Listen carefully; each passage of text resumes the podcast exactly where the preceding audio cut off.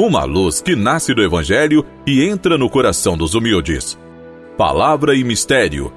Apresentação: Dom Messias dos Reis Silveira, Bispo da Diocese de Teófilo Otoni, Minas Gerais.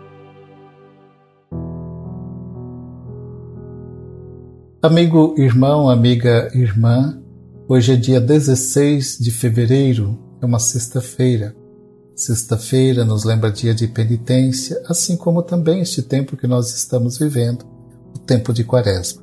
O tema de nosso programa é Jejum e Conversão. O Senhor é a causa da nossa alegria. Nele encontramos prazer, alegria, felicidade. Cristo é a nossa felicidade. Enquanto estamos com Ele, estamos seguros e não temos motivo nem de tristeza nem de preocupação.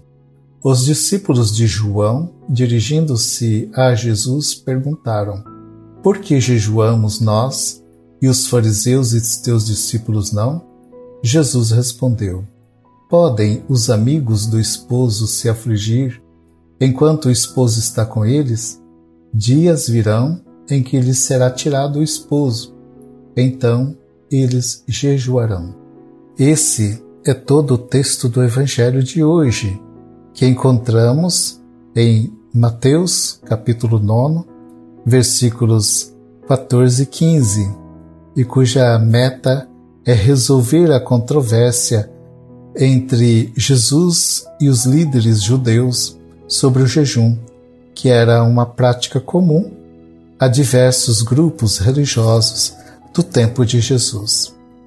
Os fariseus eles se gabavam de jejuar duas vezes por semana e o faziam com uma convicção a ponto de se considerarem justos e intercessores pelo povo junto a Deus. Muitas vezes, contudo, esse jejum era apenas um rito externo e legalista, desprovido de qualquer valor mais profundo. O jejum é sem dúvida nenhuma sinal de desejo de conversão e também de espera e preparação. O jejum fortalece a pessoa. Vivemos num tempo em que muitos não se preocupam mais com o jejum. Com regime, sim, querem fazer regime. Porém, o jejum tem uma mística espiritual.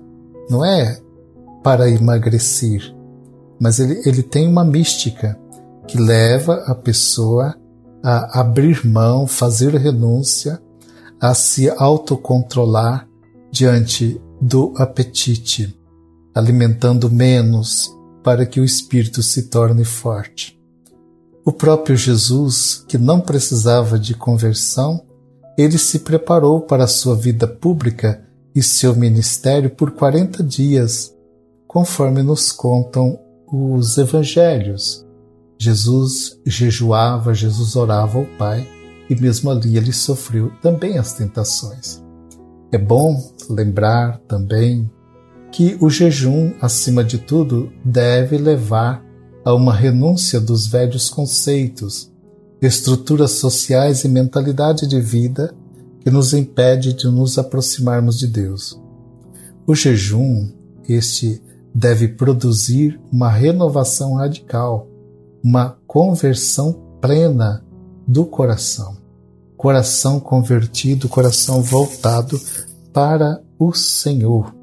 Quando falamos de jejum como conversão, é importante tomar consciência que metade da humanidade se vê privada da alimentação mínima para garantir a vida e a saúde e vivem forçadamente em jejum permanente. Que triste! É muita gente passando fome. No mundo, metade da humanidade. Há muitas pessoas também com insegurança alimentar. Não se sabe se vai ter o alimento amanhã. E as pessoas vão ficando cada vez mais fracas. Por fim, acolhamos em nosso coração o que o Papa Francisco falou sobre o jejum. O jejum não é um simples sacrifício, mas uma atitude forte para lembrar ao nosso coração aquilo que conta e, ao contrário, o que passa.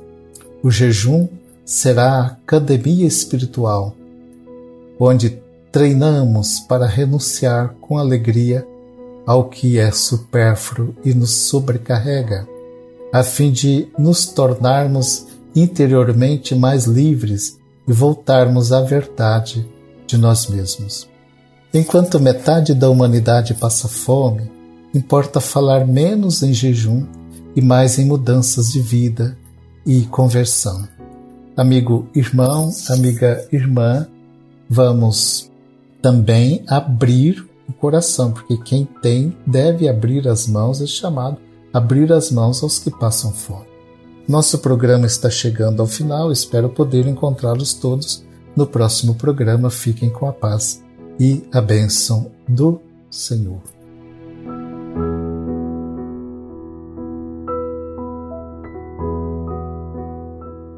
Favorecei, ó Deus, o vosso povo, para que, livre de todo o mal, vos sirva de todo o coração e goze sempre do vosso amparo.